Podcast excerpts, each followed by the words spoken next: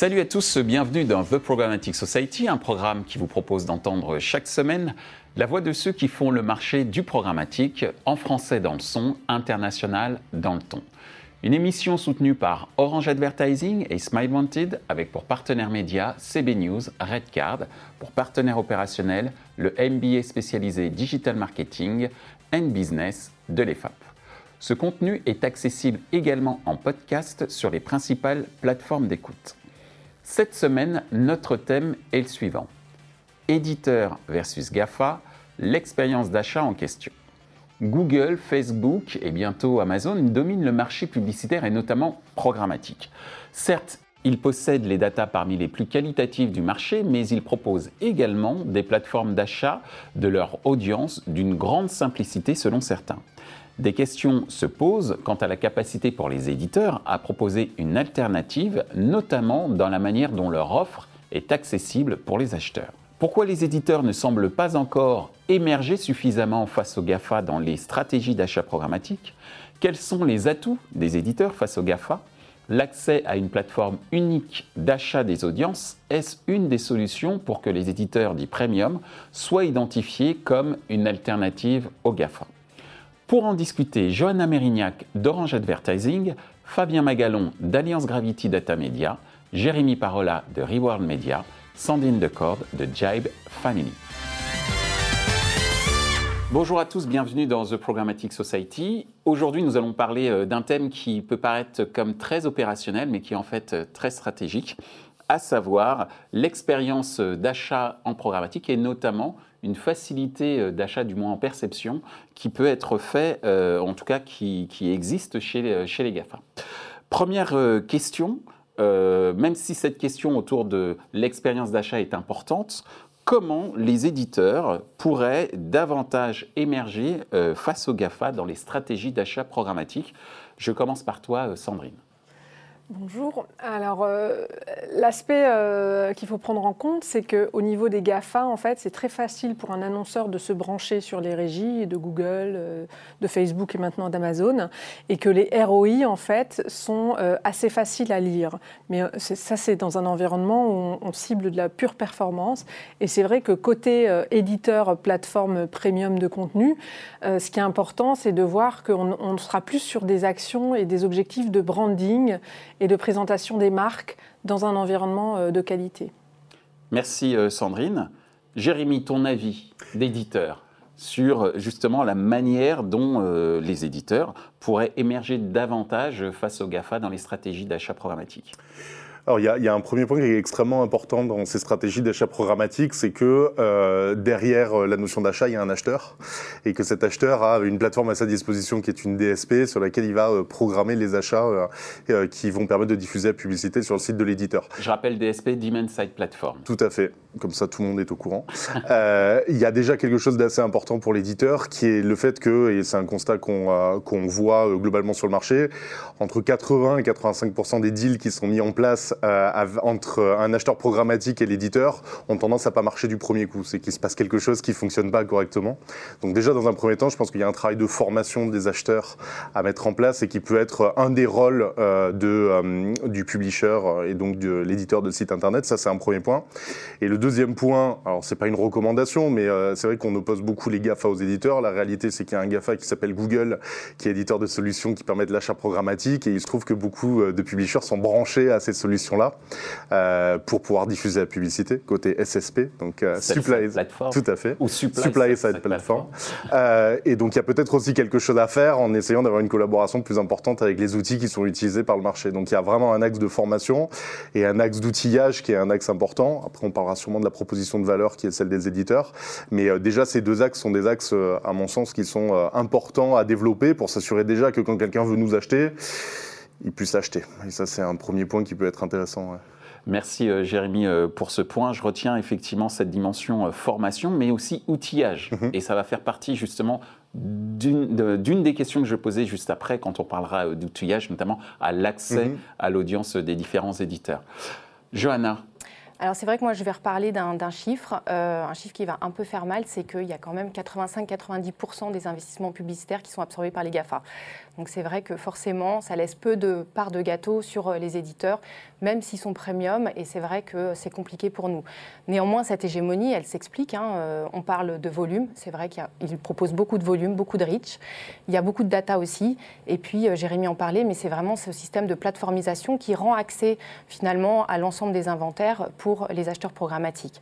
Après, pour vraiment essayer de rendre les choses et finir sur une note un peu positive, euh, bah, les éditeurs, quels qu'ils soient aujourd'hui, ont tous quand même à plus ou moins grande échelle quelques atouts et c'est là où il va falloir peut-être qu'on se concentre. Et ce sera l'objet de la seconde question. Mais avant de répondre à cette seconde question que je vais poser dans quelques instants, ton avis, euh, Fabien, justement, sur la manière dont les éditeurs pourraient émerger davantage face aux GAFA dans les stratégies d'achat programmatique? Alors, pour euh, compléter les réponses euh, euh, très complètes déjà de mes camarades. Euh, effectivement, 80-90% des investissements qui sont concentrés sur le duopole. pour autant, seulement 40%, 45% du temps passé. Donc déjà, il y a un déséquilibre important. quasiment 0% de la production de contenu et 98-9% des problématiques de brand safety, de fraude, de fake news. Donc en fait, le déséquilibre, euh, entre euh, les attentes de revenus légitimes pour les éditeurs est hyper important et, c'est ce déséquilibre-là qu'il faut corriger. Donc pour les éditeurs, comment euh, essayer de, le corriger? Bah, En s'inspirant des forces des GAFA. Moi, je suis convaincu que sur le reach et la data, on n'a rien à envier aux GAFA. Mhm. Euh, que les raisons s'expliquent ailleurs. Alors, on a évoqué effectivement euh, l'expérience utilisateur, l'expérience acheteur en réalité, l'UX, la plateformisation, c'est un des éléments. Je crois qu'il y a aussi un facteur clé, enfin deux, plusieurs en réalité, la dimension internationale euh, de ces plateformes qui bah, rayonnent au niveau global et ont des capacités d'influence auprès des top management, des marketeurs qui est plus forte. la dimension locale, c'est plus de 50% de l'activité de ces plateformes, mm. la capacité à adresser le marché de l'hyperlocal, ce qu'on fait globalement tous pas très bien euh, sur le marché des, éditeurs premium. Euh, euh, et, dernier point, je pense l'exécution aussi. C'est-à-dire que c'est des organisations extrêmement bien faites, très matricielles, qui couvrent l'ensemble du marché de manière de, manière, euh, de manière très efficace. Et dernier point qu'on adressera peut-être euh, également, c'est leur capacité à avoir développé des systèmes, c'est-à-dire au-delà de la plateforme, des systèmes complets qui vont de la data, la créa, l'activation, les insights et l'attribution. Merci. C'est de tout ça qu'on doit s'inspirer. Merci Fabien. Et je note en plus de ce que tu as évoqué, les éléments liés à la formation qui ne sont pas des outils en tant que tels, mais qui sont un peu le soft power, euh, soft power side, on va dire, de, ces différentes euh, solutions.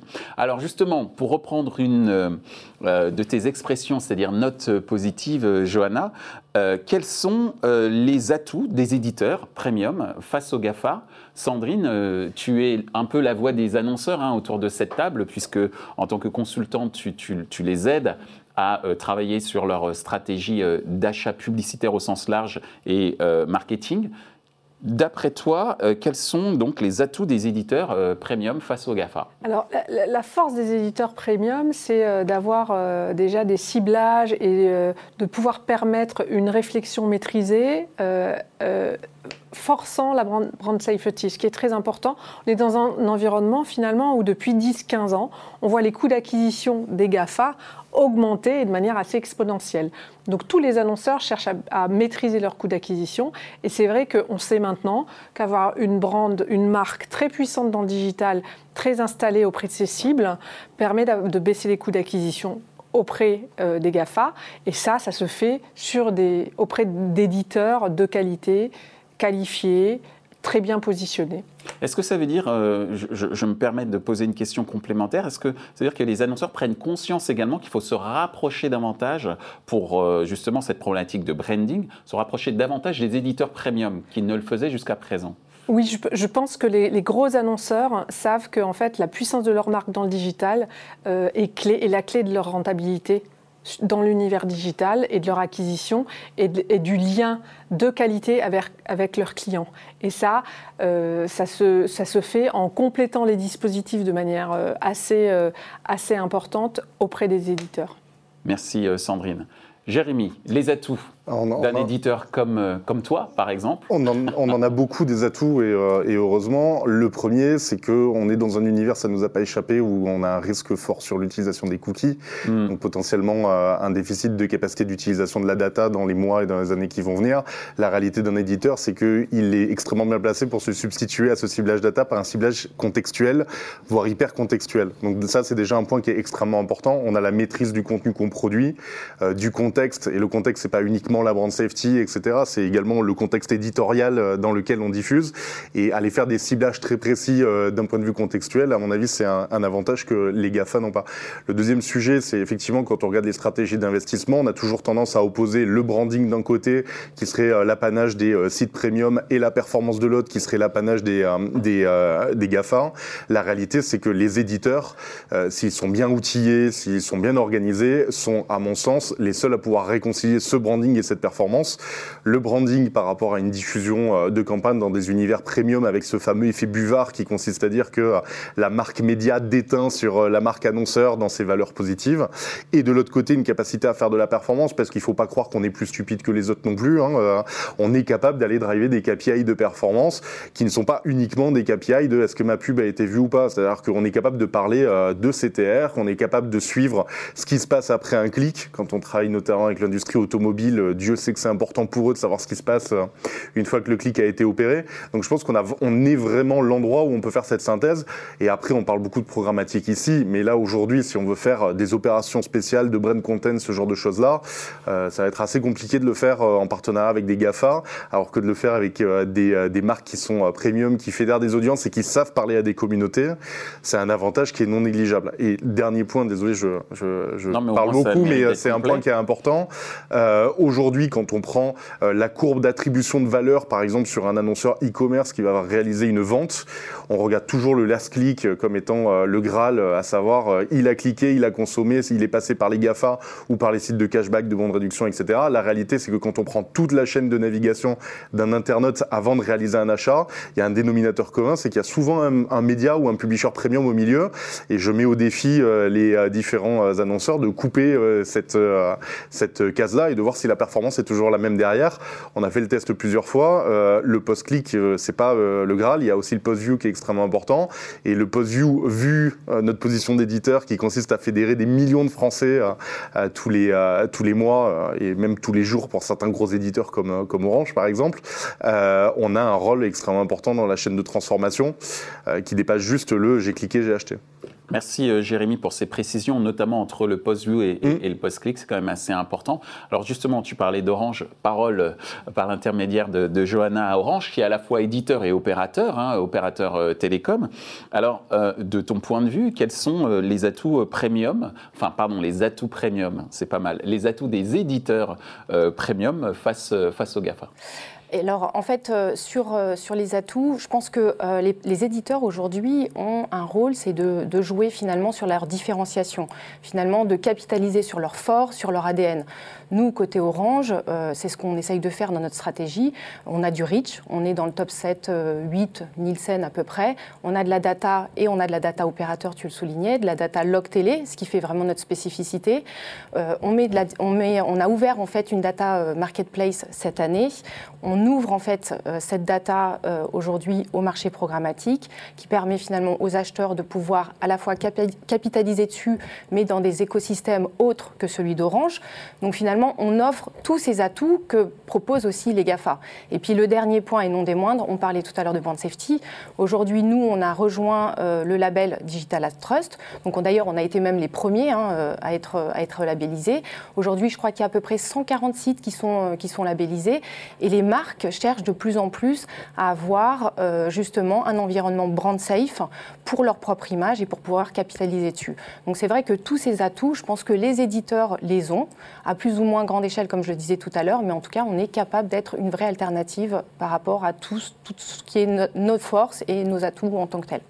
Merci euh, Johanna. Alors justement, Fabien, tu euh, fédères un certain nombre euh, d'éditeurs premium autour d'un atout non négligeable qui est, qui est la data, mais en plus de cet atout que je viens de mentionner, quels sont les, autres atouts des éditeurs premium face aux bah, GAFA On les a cités, la qualité du contenu, du contexte, le temps passé, la qualité du contact publicitaire. Euh, ça, euh, c'est concret et c'est historique. Euh, je pense qu'il faut développer de nouveaux, nouveaux atouts forts. Jérémy a évoqué l'ère post-cookie. il y a des initiatives hyper intéressantes sur le marché autour du développement d'identités partagées. Il y a des Gravity travaille sur ce sujet en mutualisant un certain nombre de données déterministes. Orange euh, au travers de ces initiatives data, euh, travaille également sur la commercialisation de l'identité, enfin d'identifiants pérennes hors cookies euh, sur, sur le périmètre des clients Orange.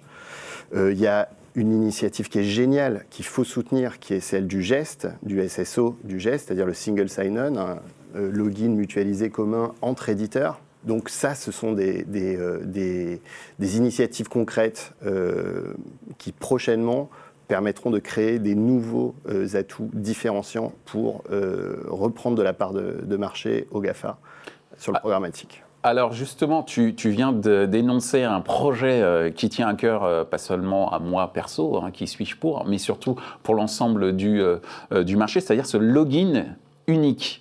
D'où ma troisième euh, question, euh, via ce fameux login unique pour accéder au contenu, hein, si j'ai bien compris euh, des différents éditeurs. Quid d'un login unique peut-être pour accéder cette fois-ci en tant qu'acheteur à l'ensemble des inventaires mis à la disposition des éditeurs premium? Alors, avant que tu répondes, tu répondras en dernier. Je vais laisser d'abord la parole à Sandrine qui représente les annonceurs. Est-ce que c'est une idée qui t'intéresse, ou en tout cas qui intéresse les annonceurs euh, que tu, euh, que tu conseilles. Ensuite, je laisserai la parole aux éditeurs et enfin à euh, Alliance Gravity, pardon, Data Media. Je ne veux pas oublier le Data Media à la fin, nouvelle signature, pour savoir effectivement si on est sur le bon chemin pour pouvoir émerger, en tout cas aider les éditeurs premium à émerger euh, face aux GAFA. Je pense qu'on est euh, tous en train de préparer l'ère euh, post-cookie qui est de plus en plus compliquée à gérer côté annonceur pour avoir une donnée fiable et que les annonceurs se sont mis en marche vraiment pour pouvoir travailler la donnée utilisateur loguée, donc avec tout un des organisations euh, de CRM puissantes, donc ce CRM multicanal, euh, en se branchant sur des régies médias euh, puissantes.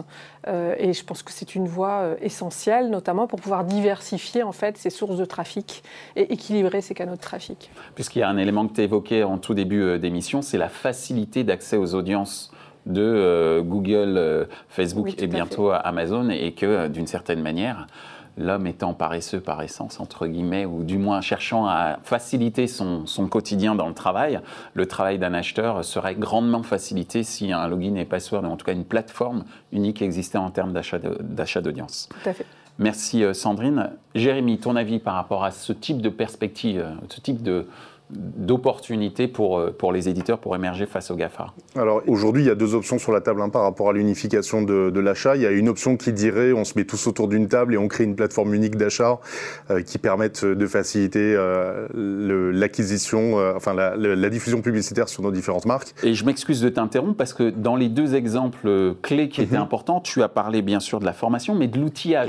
Et donc il y a un moment où on se dit bah, peut-être que c'est là la solution, l'outillage oui. on va dire, euh, agrégé ou de l'ensemble des acteurs euh, éditeurs premium On parle beaucoup, euh, on parle beaucoup de comment les éditeurs résistent par rapport aux GAFA. Je pense qu'il y a quand même une solution hybride qui consisterait quand même à dire potentiellement on pourrait aussi travailler ensemble. Ça pourrait être une option qui pourrait être mise sur la table. La réalité, c'est qu'il y a des outils qui fonctionnent quand même sur le marché. Certains sont édités par des, des, des, sociétés comme Google, d'autres par des sociétés qui sont réputées plus indépendantes, type Smart, AppNexus, etc il y a une option qui dit créons quelque chose de nouveau et allons le porter en termes d'usage, ce qui est une option. Après, ça demande du temps, de l'investissement, etc. Il y a une deuxième option qui consiste à dire, en tant qu'éditeur, si on veut être acheté dans les meilleures conditions, peut-être on pourrait utiliser les solutions euh, du marché qui permettent cet achat dans les meilleures conditions. Après, il y, a, un point moi, qui, me, qui me tient à cœur et qui est quand même assez important. On a parlé de Digital Trust, on a parlé de Gravity, on a parlé des efforts qui étaient faits de la part des éditeurs. On a quand même un don euh, sur ce marché en tant qu'éditeur pour se fixer des règles qui sont très drastiques. On se fixe des règles qui sont souvent plus drastiques que celles que les GAFA euh, s'imposent hein, euh, en termes de euh, visibilité, de qualité, de contexte, etc j'ai l'impression que le job a quand même plutôt bien été fait du côté des éditeurs, hein, euh, concrètement. Digital Trust, Gravity, euh, les outils, les efforts qu'on fait euh, pour démontrer qu'on a une proposition de valeur. Maintenant, il y a quand même quelque chose qui serait assez intéressant, c'est d'allier les discours des annonceurs et des agences à leur réalité d'un point de vue de l'investissement. Mmh. Ça pourrait être quelque chose d'intéressant parce qu'on on se fixe des règles, on essaie de les améliorer, de les optimiser, etc. Il se trouve quand même que les investissements, on n'a pas vu des déplacements massifs de, des investissements des, des agences et des annonceurs, des Vers les éditeurs, alors que globalement, le cahier des charges, il est plutôt rempli euh, d'un point de vue de ce qu'on propose au marché. Donc, euh, c'est bien, euh, on, est, on est entre éditeurs, il y a des représentants, une représentante en l'occurrence côté annonceur avec nous. une fois qu'on s'est dit que les choses étaient plutôt bien faites, ça serait quand même assez intéressant de voir les investissements publicitaires augmenter aussi. Et ça, c'est un appel assez fort. On peut pas avoir des discours de façade qui consistent à dire les GAFA, oui, c'est pas le contexte, le brand safety, etc. Les annonceurs sont premium, voilà. Je pense qu'on a encore du boulot à faire pour se rendre indispensable. Mais à un moment donné, il faudrait aussi qu'on voit des signaux euh, positifs euh, renvoyant vers les éditeurs premium que nous sommes. Merci euh, Jérémy. Johanna, est-ce que tu as un, commentaire complémentaire à faire? Oui, tout à fait. Je voulais rebondir justement. c'est vrai que par rapport à digital, au Digital Trust et au label, en tout cas, il y a des initiatives qui sont prises.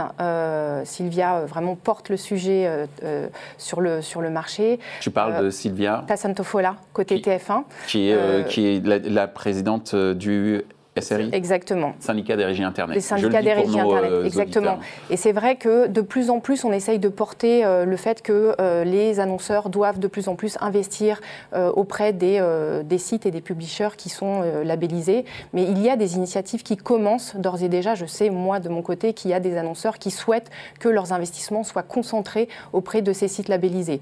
Et je crois même qu'il y a des premiers retours d'expérience qui sont assez positifs d'ailleurs et qui prouvent que ben, les KPIs, en tout cas, et les performances au rendez-vous. Oui, il y a eu des déclarations de Citroën euh, notamment pour investir en priorité sur Digital Trust, etc. Après, après, on les retrouve toujours sur YouTube, on les retrouve toujours en open auction sur des Ça va dire qu'ils vont pas du jour au lendemain.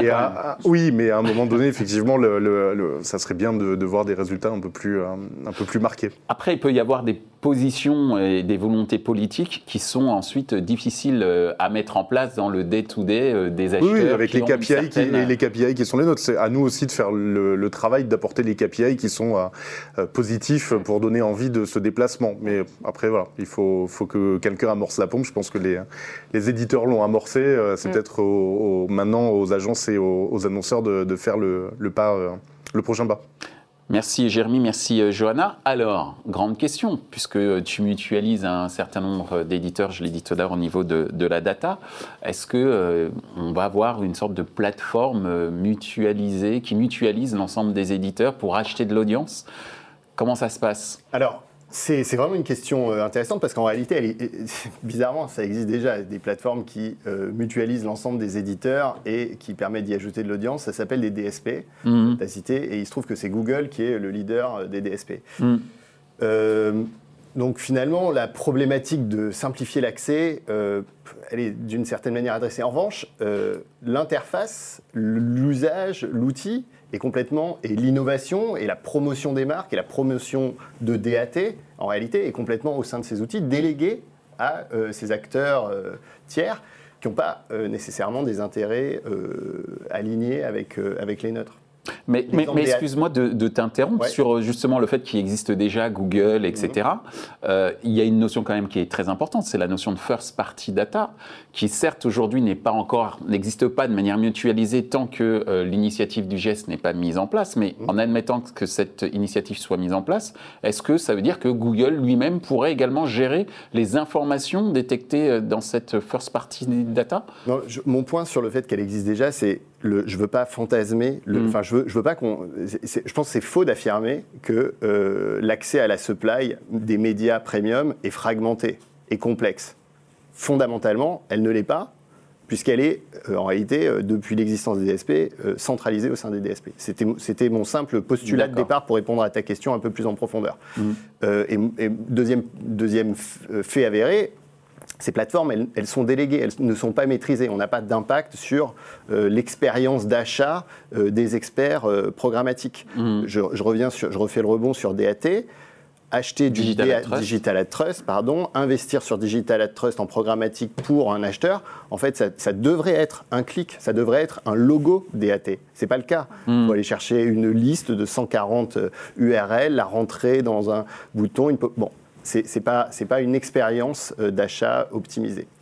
Donc ah. effectivement, il y a de la valeur à créer sur euh, euh, reprendre la main, construire une interface, ou en tout cas construire une expérience d'achat qui soit plus favorable aux médias premium. Est-ce que ça veut dire reconstruire l'infrastructure? Probablement pas parce qu'en réalité, c'est beaucoup trop euh, coûteux, complexe, et ce n'est pas le métier euh, des médias.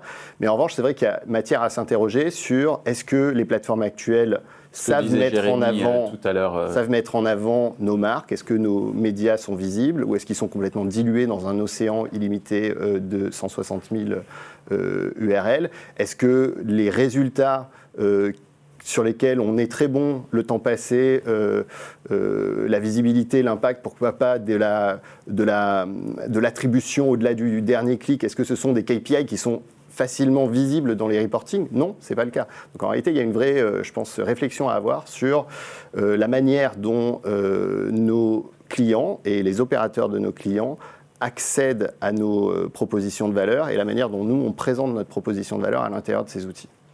Merci euh, Fabien. On en arrive à notre dernière question et je vous demande d'y répondre rapidement.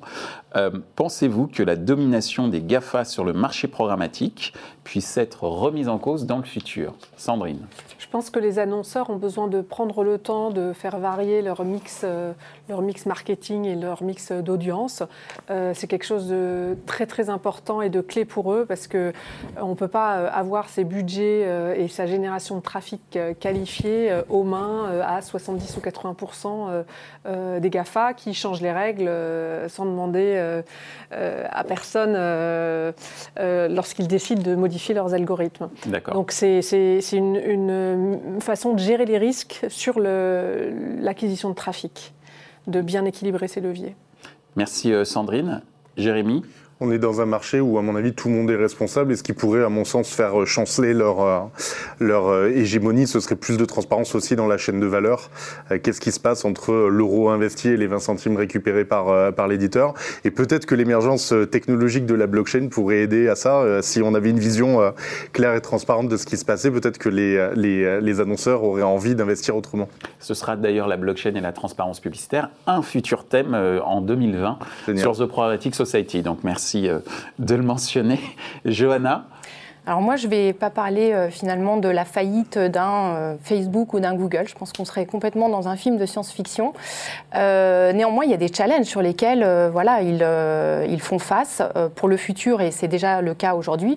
la brand safety, on en a parlé pendant toute la table ronde aujourd'hui, mais c'est vrai qu'il y a les fake news, les fake ads, on parle des deepfakes, on voit que Google a encore du mal à garantir des univers brand safe sur YouTube. Donc c'est vraiment un gros problème pour les marques euh, aujourd'hui. Donc ça, c'est vraiment des challenges qui les attendent, euh, voilà, et qu'il va falloir qu'ils corrigent. Et puis le deuxième point que moi je voulais mettre en avant, c'était l'opacité. Finalement, ils sont dans un écosystème fermé. Euh, ils ont la main mise sur l'ensemble des outils. On a du mal, on parlait de la réconciliation des KPI. On ne peut pas avoir de mesureurs tiers pour mesurer leur propre créa, etc., etc. Et finalement, ça pose un problème parce que finalement, les annonceurs aujourd'hui souhaitent de plus en plus de transparence, à la fois dans leurs investissements, dans la diffusion de leurs propres campagnes et puis de leurs performances. Donc là aussi, ça va être quelque chose qui va falloir, sur lequel il va falloir qu'ils travaillent pour pouvoir éviter de fragiliser euh, plus, en tout cas, leur partenariat et le désinvestissement de certains de leurs partenaires. il va falloir du courage hein, quand même, pour les annonceurs, parce que là, aujourd'hui, ils ne sont pas d'accord, mais ça ne se voit pas dans les chiffres. Donc, euh, il va falloir un peu de courage et, euh, et y aller vraiment. Merci, Jérémy, pour la précision suite aux propos de Johanna. Fabien, euh, bah, pour conclure, euh, la position euh, des GAFA aujourd'hui, elle n'est est pas, vraiment, tenable. Euh, je pense. Euh, donc, euh, c'est pas seulement souhaitable, effectivement, mais c'est également possible de faire bouger les lignes. c'est possible parce que les éditeurs vont continuer à innover.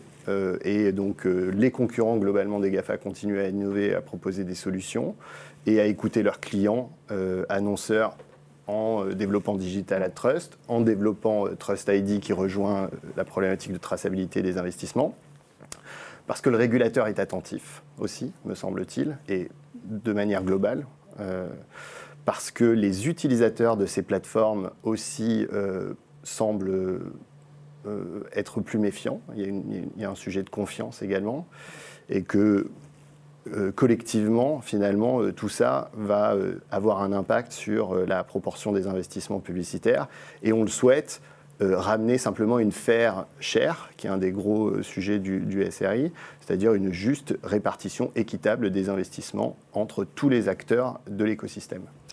Merci euh, Fabien, merci mesdames, merci messieurs pour nous avoir fourni, on va dire, des pistes de solutions pour améliorer l'expérience d'achat des éditeurs premium face au GAFA. Merci à vous. Merci. Ainsi s'achève ce débat autour de l'expérience d'achat programmatique auprès des éditeurs. Les points à retenir de nos échanges sont les suivants. 1. Les éditeurs doivent intensifier leur présence dans les domaines de la formation et de l'outillage mis à la disposition des acheteurs programmatiques. 2. Les annonceurs commencent à se rapprocher des éditeurs afin d'optimiser les attributs de marque. Néanmoins, ce rapprochement reste encore très timide au regard des enjeux liés à la brand safety notamment. 3. L'une des faiblesses des GAFA comparées aux éditeurs est l'opacité des transactions dans la chaîne de valeur programmatique. Ce contenu est accessible en podcast sur les principales plateformes d'écoute. Merci à Smile Wanted et Orange Advertising pour leur soutien, ainsi qu'aux partenaires médias CB News et Redcard Partenaire opérationnel, le MBA spécialisé Digital Marketing and Business de l'EFAP. Merci également à l'ensemble des équipes d'Atelier B pour la réalisation de ce programme. Traduction et sous-titrage par Uptown.